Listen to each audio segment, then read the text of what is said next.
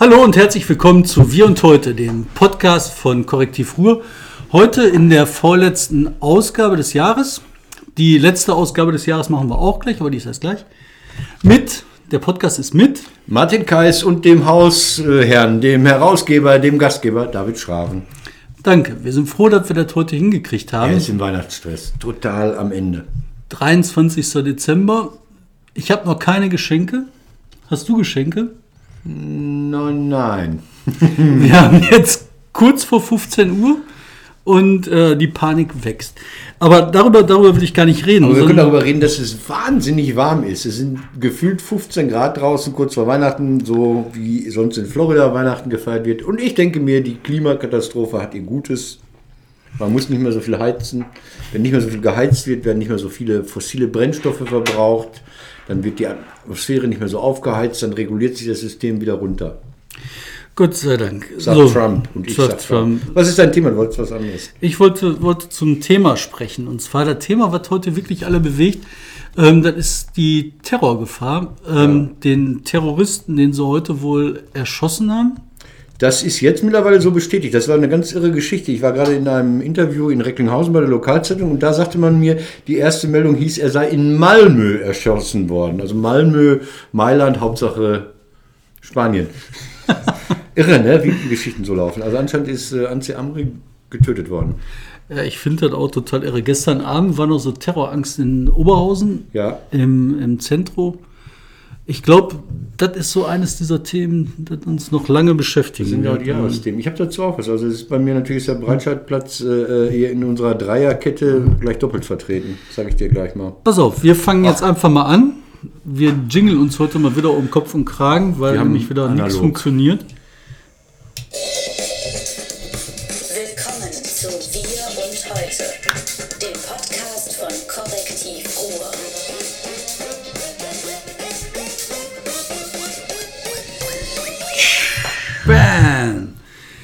Ja, der Vorteil ist, wenn man das so analog macht, man hört auch den Jingle. Endlich können wir tanzen, ohne Gebärdendolmetscherei. Ja. Ja, ja, Martin, ich will mit dir noch über Angst reden. Und Angst und Terror, weil ich finde, so ein Zwei bisschen. Sachen, zwei Sachen. Mir fällt ein Gedicht ein, so, so bruchstückhaft. Äh, Warum aber singest du? Angst vor der Dunkelheit hat mich Nachtigall, hat dich Nachtigall singen gemacht. Angst vor der Dunkelheit hat dich Nachtigall singen gemacht. Wir machen vieles aus Angst oder um die Angst zu vertreiben. So, jetzt sind wir aber im Terror. Ja, ich glaube halt auch. Ähm, so zwei Dinge sind für mich so aufgefallen, äh, mir aufgefallen. Das eine war gestern im Zentro. Ähm, das war so eine kurze Situation, wo klar war, im Zentro ist Terroralarm, da ist was, da waren jede Menge Polizisten, bewaffnet, unbewaffnet. Teilweise habe ich halt Anrufe bekommen von Leuten, die davon erzählt haben, dass sie gerade geräumt worden sind aus dem Zentro, dass sie da weggescheucht worden sind aus einzelnen Teilen. Und ich habe mir gedacht, was dahinter, also welche Angstpotenziale dahinter Ja. stehen. Überleg mal im Zentrum, da sind am Abend gewesen bestimmt 20.000, 30.000 Mhm. Leute. Ne? Und dann in, in Köln, da laufen die Leute rum mit Maschinenpistolen ohne Munition. Angst, ja. Ähm, ich weiß nicht, ob die Angst äh, weicht, wenn dann jemand getötet wird. Also, ähm, also wenn, der, wenn der vermeintliche Angreifer aus Berlin dann getötet ist, ob das die Menschen beruhigt. Es gab letztes Jahr eine ähnliche Situation, das war äh, Mitte November, die Anschläge von Paris, Bataclan. Und da haben dann deutsche Politiker andauernd gesagt, ihr könnt auf die Weihnachtsmärkte gehen. Es besteht keine Gefahr. Ihr könnt auf die Weihnachtsmärkte gehen. Das hat dazu geführt, dass die Leute gesagt haben, ach so, Mensch, Paris, Club, Tote, Weihnachtsmarkt. Oh, ich muss aufpassen auf dem Weihnachtsmarkt. Die Weihnachtsmärkte waren nach der Terrorwarnung, an die in Deutschland keiner gedacht hatte, in den ersten Tagen schlicht und ergreifend tot. Also so, so, man hatte da nicht dran gedacht und dann waren die tot. Berlin und der Terror. Habe ich hier in der, in der Liste mehrfach drin. Deshalb will ich jetzt, darf ich ja gar nichts sagen, das würde ich mir ja selbst vorweggreifen. Oder sollen wir jetzt mal direkt Den nächsten Jingle machen. die drei? Die drei, machen wir die Platz drei, machen wir die Top 3. Achtung, es geht los. Ah, Licht. Das Wichtigste der Woche. Die Top 3. Komischerweise haben wir dann auch ein Blaulicht, das passt ja zum Thema. Äh, dieser, dieser Gewerkschaftsfunktionär von der Polizei, der hat sich gar nicht gemeldet, ne? Doch, doch, doch. Hat er? Okay, dann ist ja gut. Der hat diesmal gesagt, dass sie den schnell fangen werden. Ja, fangen Ich- ist relativ. Ne? Fangen Also ist so. relativ. Also mich richtet ja immer ein bisschen auf, wenn sie die Leute mal direkt erschießen. Also weniger, weil sie tot Ja. sind. Also dem weine ich jetzt wenig Tränen nach. Ne? Aber man muss die Leute doch fragen. Man muss doch rauskriegen, hör mal, was wusstest du? Welche waren Ja. deine Kumpels? Wo ist die Knarre her? Ja. Ähm, da gibt es ja viele Meinungen zu. Der, man, es gibt ja auch die Meinung dazu, dass Guantanamo deshalb so schlecht sei, weil die Leute da gefoltert werden und unter Folter sagen die alles. Also das ist nicht äh, zielführend, aber Menschen zu befragen ist interessant. Wobei der Historiker sagt, der Zeitzeuge ist der erste Feind des Historikers. Ich weiß nicht, ob der Terrorist äh, der erste Feind der Wahrheit ist. Also es ist nein, man soll. das war jetzt ein sehr, sehr Ja. weiser Spruch. ja, ne, Martin. Gott, Alter. Der Terrorist, der erste Feind der Wahrheit, ja. Natürlich hätte man den gerne befragt, aber es war anscheinend eine Extremsituation. Ich habe nicht damit gerechnet, dass es den Menschen äh, lebend vor Gericht geben wird. Ich habe damit gerechnet, dass der schon längst tot irgendwo rumliegt. Weil ich glaube, das ist das Konzept von diesen Veranstaltungen. Und für mich ist die Frage, ähm, weil darüber diskutiert wurde, oh, dürfen wir frühzeitig schon über Terror reden, war es vielleicht ein Racheakt oder sonst was. Wo ist der Unterschied zwischen Amok und Terror? Also haben die Leute nicht einfach einen, einen ganz, ganz großen Schuss, der jetzt überhöht wird, indem sie sagen können, ich mache es für eine gute Sache. Also sind Leute nicht geistig krank, gestört, verrückt und würden sonst vielleicht ihre, ihre Frau abstechen und haben jetzt ein anderes Ventil für ihre Krankheit. Gehört das zusammen? Ist das wirklich politisch islamistisch? Also ich Ist würd- es natürlich, ja. Ich würde halt sagen, gerade bei dem Typ, der jetzt unterwegs war, ne, da ist das schon ziemlich offensichtlich, dass das halt ähm, aus einem militärischen Grund hatte. Weißt du, natürlich waren die RAF-Leute damals auch total verrückt, als sie den Terror gemacht haben und gedacht haben, mit ein paar Bomben können die äh, die Bundesrepublik stürzen. Und natürlich sind die verrückt, die Islamisten, wenn die glauben, ne, die könnten mit dem LKW, in eine Menschenmenge fahren in Europa, ne, auch den Welt der Lauf, den Lauf der Geschichte verändern. Können die nicht. Die wissen ja gar nicht, wie das ist, wenn unsere Militärmaschine entfesselt ist und Ja. über die hinweggeht. Weißt du? Und das ist halt, klar, ist halt krank. Gleichzeitig glaube ich aber, dass die aus ihrem Selbstverständnis heraus das Ganze als militärische Operation erfassen. Und nicht als, wir machen was unkontrolliertes Wahnsinniges. Glaubst du dass dieser Anis äh, Amri, dass der so weit gedacht hat? Also der hat ja anscheinend eine kriminelle Geschichte hinter sich. Der ist ja anscheinend aus seiner Heimat schon mm, abgehauen, weil er ein Auto geknackt hat und weg musste dringend. Dann ist er in Italien sofort im Knast gelandet ähm, und hat sich dann hat er sich nicht was gesucht, was seine kriminelle äh, Idee überhöht. Ist er jeden- wirklich Auf jeden Fall, aber ich glaube halt, dass der nicht alleine ist in seinem Denken, sondern das ist das radikale militärische Denken, was dann halt Ja. darin mündet zu sagen, wir bringen Menschen um in einer guten Sache. Das ist an sich krank, bedarf bescheuerter Arschgeigen sowas durchzuführen, ja. Ja. aber es ist Es gibt Zyniker an der Spitze. Am Kopf gibt es zynische Menschen, die sagen, mir ist scheißegal, ob der krank ist, ob der überzeugt ist oder ob der einfach nur Du brauchst Töten geil findet. Ich brauche Leute, die es machen. Und Kanonenfutter. ich muss nicht wie früher eine große Ausbildung, ich brauche keine äh, Lager zur Ausbildung äh, haben. Mein Punkt 3 ist das hier, Breitscheidplatz natürlich. Und der, ich wusste nicht, es gibt so Bravos für Salafisten. So Zeitschriften, wo die neuesten Terrortipps gegeben werden. Wie mache ich es am besten? Und äh, LKW gehört mittlerweile so in der Top 10 zu den oberen Top 1. Punkten. Ne? Ja. Ja, ich finde das alles, das macht mich total krank im Kopf. Also ich finde, das ist halt die Bedrohung, die Ja. empfinde ich nicht als persönliche Bedrohung, Nö. die empfinde ich aber als Verunsicherung. Und diese Verunsicherung ist, glaube ich, schlimmer als die Angst, weil in der Verunsicherung lässt sich viel, ähm, da lässt sich viel mitmachen. Aber weißt du, was mir dabei geholfen hat? An dem Tag, ich, ich, ich arbeite im Moment am Geierabend ziemlich intensiv, da kommt man kaputt nach Hause und, und nimmt äh, Wirklichkeit kaum noch wahr, obwohl wir uns mit Wirklichkeit beschäftigen. Dann sah ich die Meldung irgendwo, äh, LKW fährt in Masse ein Toter. Habe ich nicht weiter wahrgenommen. Dann habe ich irgendwie abgehangen, dann rief mich jemand an, was ist Berlin, Berlin, Berlin? Und dann habe ich mir das angeguckt und dann hat die ARD aufgeschaltet und ich finde, die haben sehr, sehr bedächtig berichtet. Ingo Zamparoni hat da als Anchorman das ganz gut gemacht, wie ich finde. Und dann habe ich äh, zwischen 21 und 22 Uhr ARD gesehen und dann ich abgeschaltet. Und dann habe ich auch nichts mehr geguckt und dann habe ich auch nicht mehr online und nichts mehr wahrgenommen. Und das hat mir erspart die ganze Pakistani-Nummer. Das hat mir die Verunsicherung erspart. Und meine Frage dabei ist, ähm, dieser Trieb der, der, der schnellen Medien oder der Trieb an die Medien immer schneller zu sein, ähm, verunsichert die Leute doch eigentlich mehr. Also je mehr man weiß, was man nicht weiß und irgendwie Gerüchte und on dies und hier, hier eine Geschichte und da eine Geschichte, desto weniger kommt man doch mit der, mit der Situation klar. Ist nicht, also ich fordere nicht zurück zur Tageszeitung, die anderthalb Tage später das berichtet, was wir dann vorher vielleicht nicht wissen.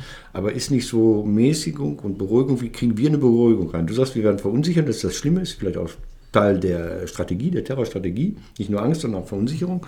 Und wie kann man sich dieser Verunsicherung entziehen? Wie kann man da entkommen? Also ich habe einfach ausgemacht. Ich glaube, das ist so ein Grundwiderspruch in uns selber als Mensch, der sich ausdrückt in einer Verunsicherung oder in einem Widerspruch, Grundwiderspruch in Medien. Weil Medien sind nicht was Fremdes, sondern Nee. sind wir sind wir Menschen. Und ich glaube halt, dieser Widerspruch ist auf der einen Seite, willst du schnell informiert sein, so nach dem Alarmprinzip, muss ich was machen, muss ich sofort reagieren. Der zweite ist, du willst ausgeruht informiert werden. Den Widerspruch, den kannst du zurückverfolgen, den habe ich mal zurückverfolgt, in der Reportage der Neuen Züricher Zeitung über die Schlacht von Waterloo. Das war, da müsst ihr euch vorstellen, damals gab es auch Zeitungen, die Schlacht von Waterloo war geschlagen, die saßen in der Schweiz, was weiß ich, 1000 Kilometer vom Schlachtplatz Ja. entfernt, die wussten nicht, wie es ausgegangen ist. Die wussten nicht, ist Napoleon der König der Welt oder ist Napoleon vernichtet und wird nie wiederkommen. Was machst du? Und dann saßen die im Postamt, dann sind Reiter vorbeigekommen, so ketappa, ketappa, ketappa und haben gesagt, so Napoleon hat verloren. Dann hat der von der Zeitung gesessen, so ähm, am Tag sowieso kam ein Reiter vorbei. Er stieg vom Pferd ab und hat gesagt, Napoleon, Zeitung zu Ende. Und dann die nächste erste? Zeit, nee, habe ich gelesen. Dann war die Zeitung zu Ja. Ende. Dann haben die gesagt, jetzt fangen wir nicht mehr vorne an zu brechen. Wir drucken das, verteilen das, verkaufen das. Und eine Woche später kam der zweite Satz und er hat verloren und die Briten haben gewonnen. Die Woche muss schlimm gewesen sein. Das hätte man schon gerne gewusst. Aber das ist halt so. Geschwindigkeit, Reuter war sowas, ne, hier Reuters Agentur oder sowas, äh, ein paar Sekunden schneller zu sein als die anderen, ein paar Stunden schneller zu sein, amerikanische Meldungen schneller nach Europa zu bringen. Das hat, Das waren keine amerikanischen Meldungen. Reuter hat doch die, die, Nee, die nee. mit dem Schiff, wie war die Nee, Geschichte? nee, die- die oh, Geschichte jetzt ist- kommt ja der, Entschuldigung, Das ist, das ist mein Spezialgebiet. Also das, Reuter war ein Aachener eigentlich, Nein. so. Reuter war ein Berliner ähm, Unternehmer. Ähm, der hatte Börsenkram gemacht und alles Mögliche gemacht, viele Geschäfte gemacht. Und damals war das Hauptgeschäft, dass man wusste, von den Börsen in Paris, also dass man in Pa- Berlin wusste, wie die Börsen in Paris abgeschlossen haben, um eigene Spekulationen in Berlin zu machen. Und die Telegrafenstrecke, die gebaut war, ging bis Brüssel. Von Brüssel war ein Stück, da mussten die Nachrichten abgesetzt werden, dann aufgeschrieben werden, zum Pferd gegeben werden. Da musste ein Reiter nach Aachen reiten und in Aachen äh, konnte das wieder telegrafiert werden nach Berlin. Also wir hatten eine schnelle Strecke und dazwischen Pferde. Ja. Und der Reuter hat gesagt, Pferde, scheiß auf Pferde, Tauben. ich kleb die Dinger an Tauben. Und dann sind die Tauben von Brüssel nach Aachen geflogen und er hat seine Kohle verdient. Damit ist er so reich geworden. Da ist es was sinnvoll, ne? da ist äh, Geschwindigkeit wirklich ein Geld. Geld. Ist Geschwindigkeit äh, bei dem, was wir diese Woche erlebt haben, irgendein Vorteil gewesen? Nein, Hat uns das weitergebracht? nein. Nee, ne? Und bei dem äh, Terroranschlag überhaupt nicht, sondern es gab halt die Verunsicherung und ich, ich weiß noch nicht, ich, das ist eine, ich muss überlegen. Also ich weiß es nicht. Soll man die Abkocherei, also dass jeder das funktionalisiert hat, so einfach nur nochmal verschärft, das gesagt hat, was er eh vorher schon gesagt hat, äh, thematisieren? Also muss man einen Seehofer, muss man eine AfD irgendwie noch thematisieren? Die haben das gemacht, was man von denen erwartet hat. Ne? Man kann jetzt einfach unten drunter schreiben, wir werden dann nur drüber reden, dass es halt einfach nur dreckige, äh, ein zweites Wort sind. Ja, ja, ja.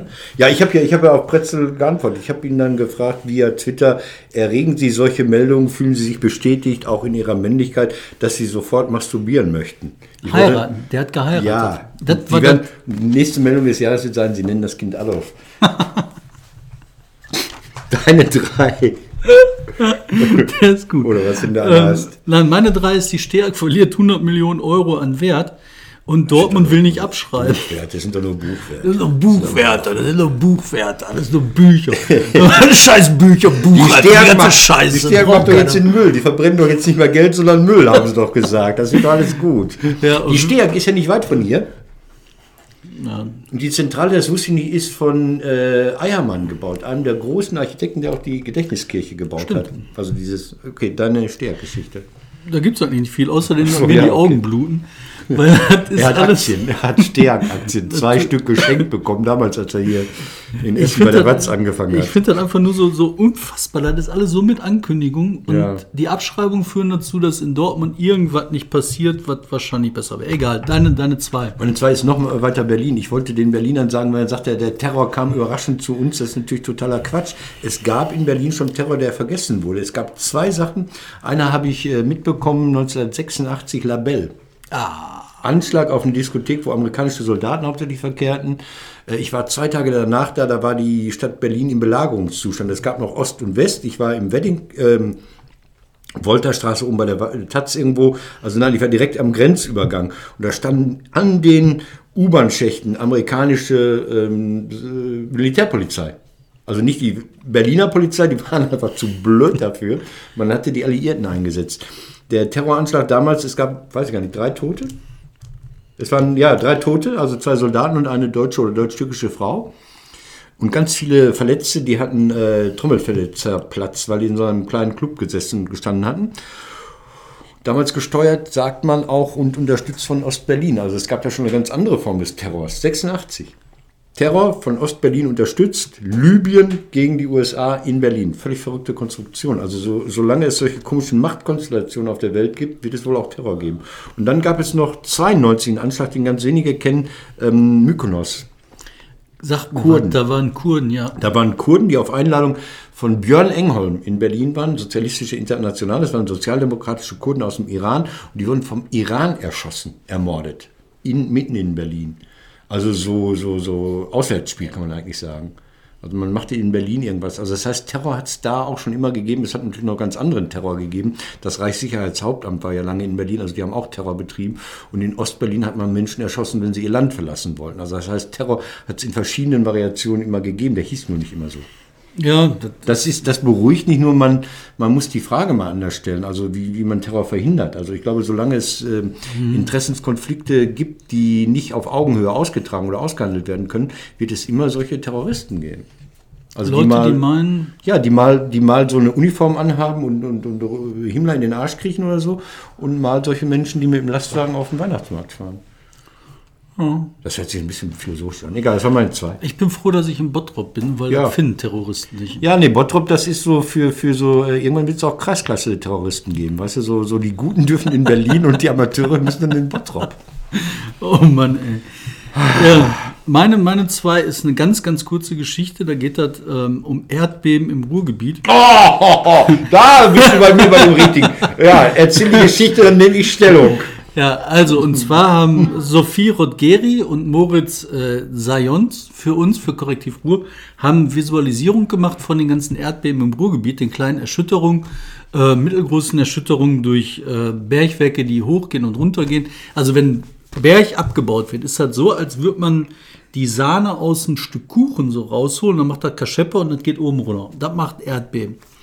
Und das haben die visualisiert und das sieht einfach wunderschön aus. Das sieht aus wie so ein Punkkonzert, ne? so überall so Punk, Punk, Ich Punk, habe Punk, es Punk. gesehen und ich dachte mir, was wollen die von mir?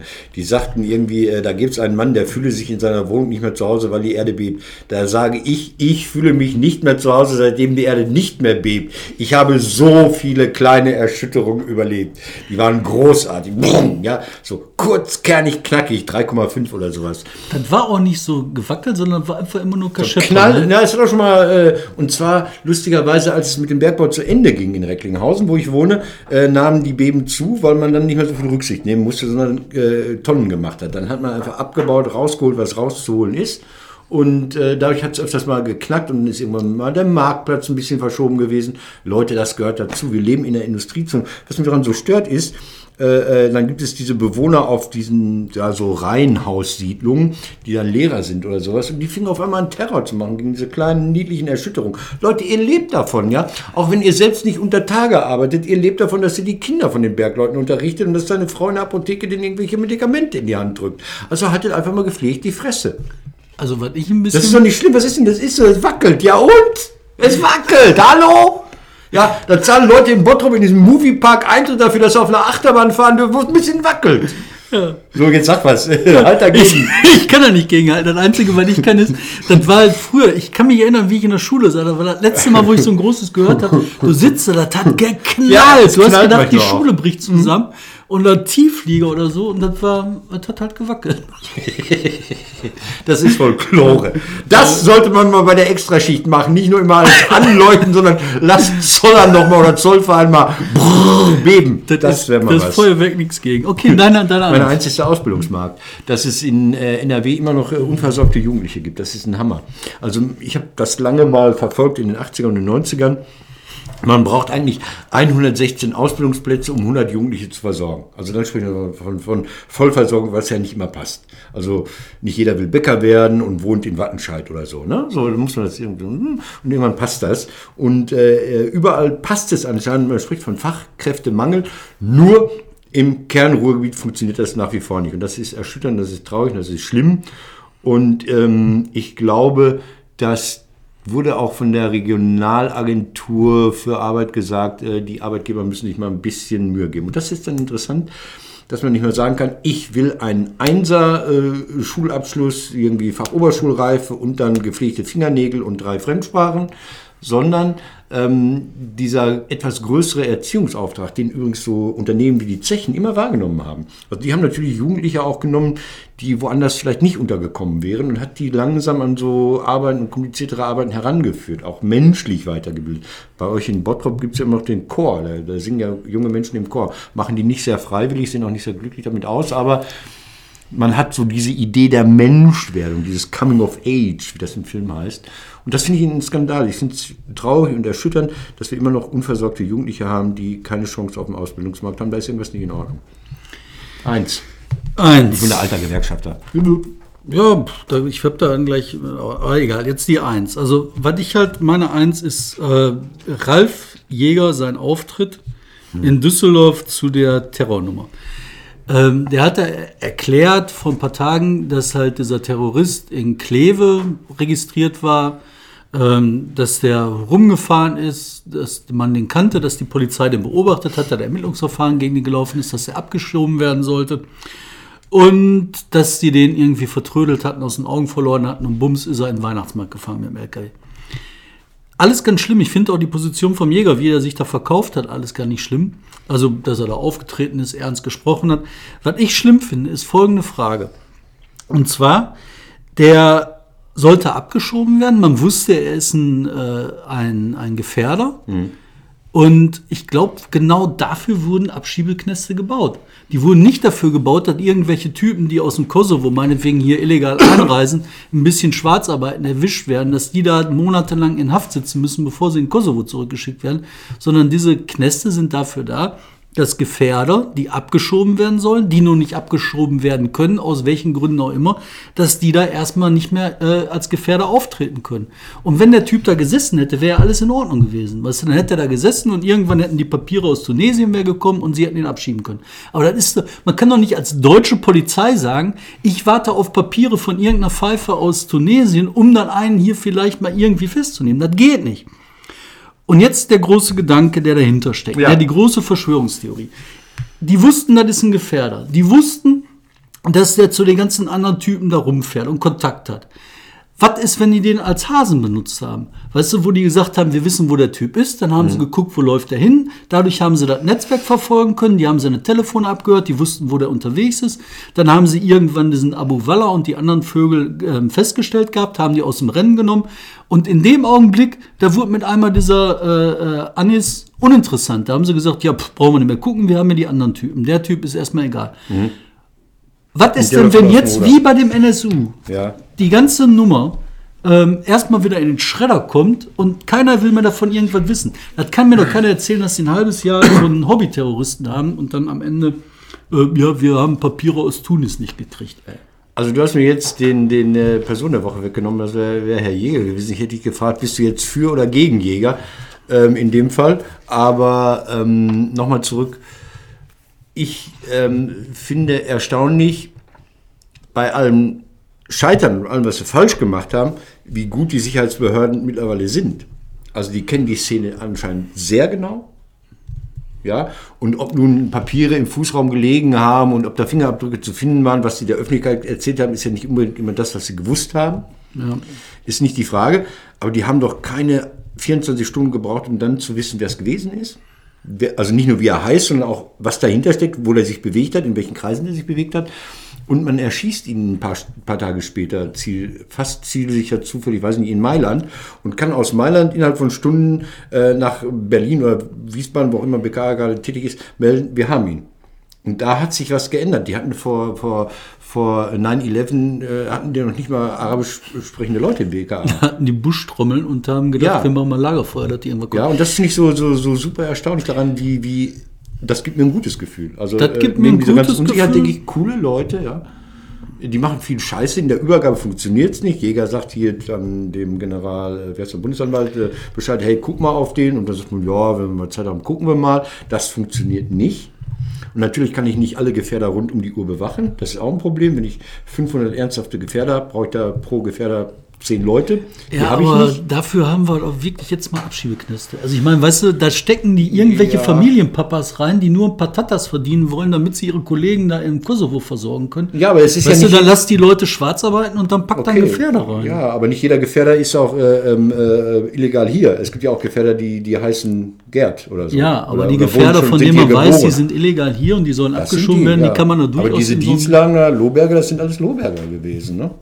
Die ausgereist sind und jetzt. zurückkommen. Ja, aber dann, ich sag ja, dann machst du aus dem 500, packst du die schon mal weg, die, äh, wo du weißt, die sollen abgeschoben werden, dann hast du vielleicht noch 400 oder so. Ich habe keine Ahnung. Aber du hast recht, die funktionieren gut, das finde ich auch Also erstaunlich. besser als, als früher. Das fängt ja damit an, dass arabische Namen, die müssen ja in lateinische Buchstaben übersetzt werden. Und da haben die Amerikaner und Engländer eine andere Schreibweise als die Deutschen. Das waren früher mal Probleme. Das von Ahmed heißt halt äh, bei uns vielleicht mit einem C drin und einem D am Ende und bei denen ist ein T am Ende. Und solche Probleme gibt es dann auf einmal. Ne? Dass es arabische Dialekte gibt, die man nicht genau übersetzen kann. Dann sagt irgendjemand was aus, aus, aus, aus Syrien und, und das heißt in äh, Libyen was ganz anderes oder so. Ja. Das haben die mittlerweile, finde ich, gut im Griff. Also ich fühle mich da, ich fühle mich nicht verunsichert. Ich Das haben so- die gut im Griff, aber weißt du, mich verunsichert das ja nicht, dass sie das gut im Griff haben. Mich verunsichert an der Stelle, dass die einen Mhm. Kennen, Ja. wissen, Ja, ja, lassen den laufen und das sieht für mich so aus, ähm, weißt du, wie so ein Typ, dem man eine Laterne auf den, oder so ein, so ein Zeichen auf den Rücken klebst und dann beobachtest du, wo geht der hin und dann ja, weißt du ja, den das ganzen. Gut, das, das, das ist aber, wir sind da äh, Im hochspekulativen Punkt, es gibt, es gibt kein. Erkenntnisproblem, es gibt ein ein Organisationsproblem. Ja. Und wir wissen, dass unsere Geheimdienstapparate so funktionieren, dass sie große Schredder laufen lassen. Denk an den NSU-Scheiß. Ne? Also, Du warst jetzt dran. ich war fertig. Ich wollte jetzt gerade ähm, noch mit dir über die Überschrift der Woche sprechen. Das ist wenn du Kokolores bei hast. mir. Ja, ja, ich habe eine. Hast du Kokolores? Ja, dann Ich hab- starte, wir machen mal. Ich starte, aber Jetzt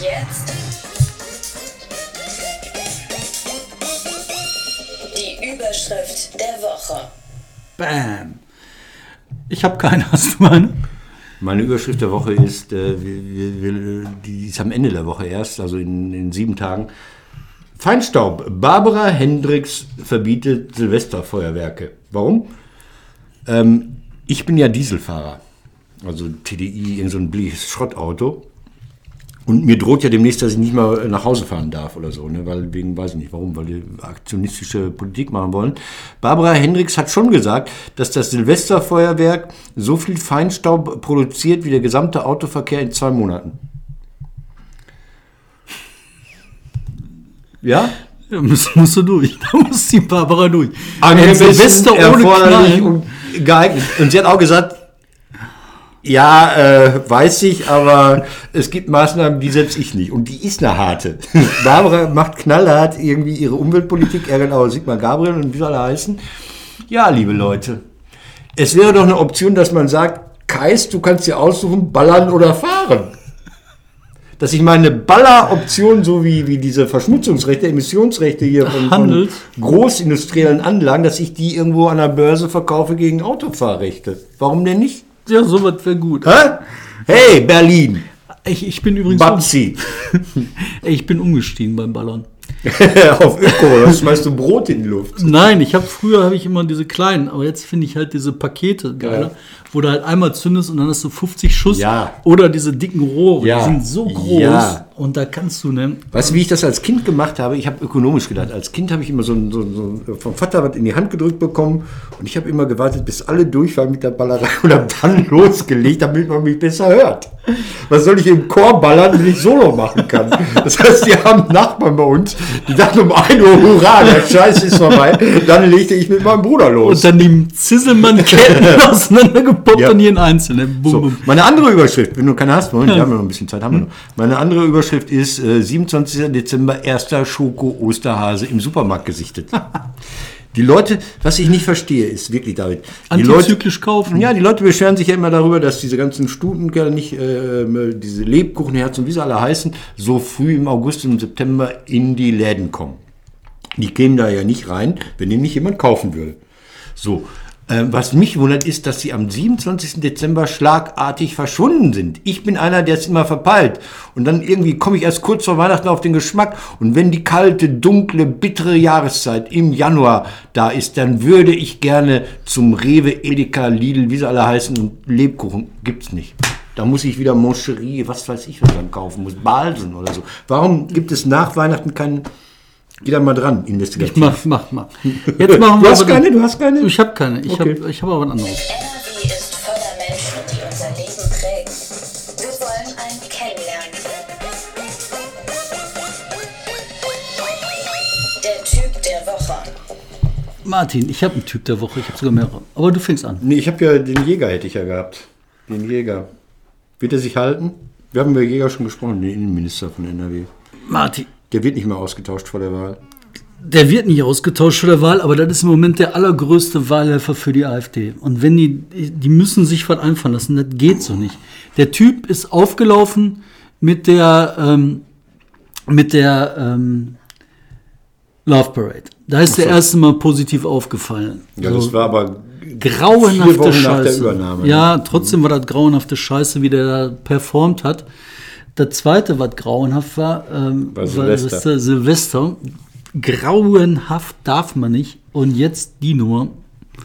Martin, du bist dran. Nee, nee, du hast einen Typen der Woche. Ich wollte nur. Nein, du wolltest das sagen. Nee, was du. Nein, wir haben meinst. den jetzt ja schon angesprochen im Zusammenhang mit äh, Ja, kann er sich Berlin, halten? wo ich denke, nee, der, der, natürlich kann er sich halten, weil ich glaube nicht, dass irgendjemand jetzt noch jemanden auswechselt kurz vor der Wahl. Ich weiß nicht, ob es wegen, wegen, wegen Berlin noch einen Untersuchungsausschuss 2 geben wird, glaube ich nicht.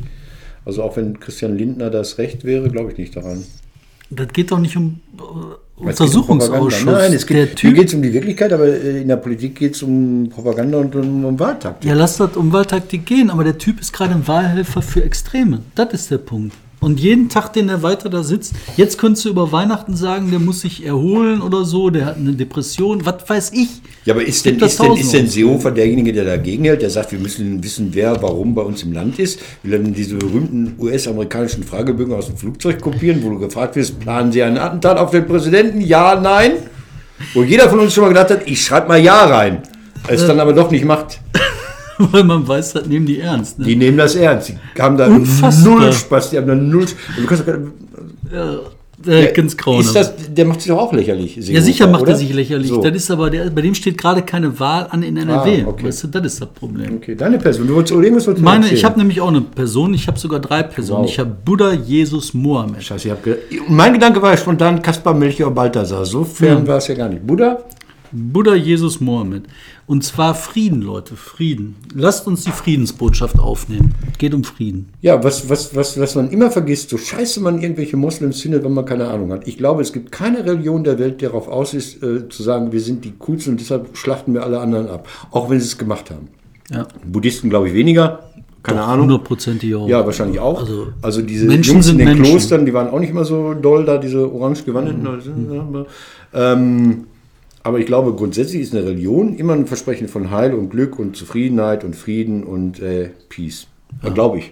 Glaube ich auch. Und mit dieser Friedensbotschaft Oh. beenden wir diesen Podcast und wünschen euch frohe Weihnachten, besinnliche Tage. Erholt euch, träumt was Schönes. Ne? Kommt gut rum. Kommt gut rum. Bis dann. Bis die Tage.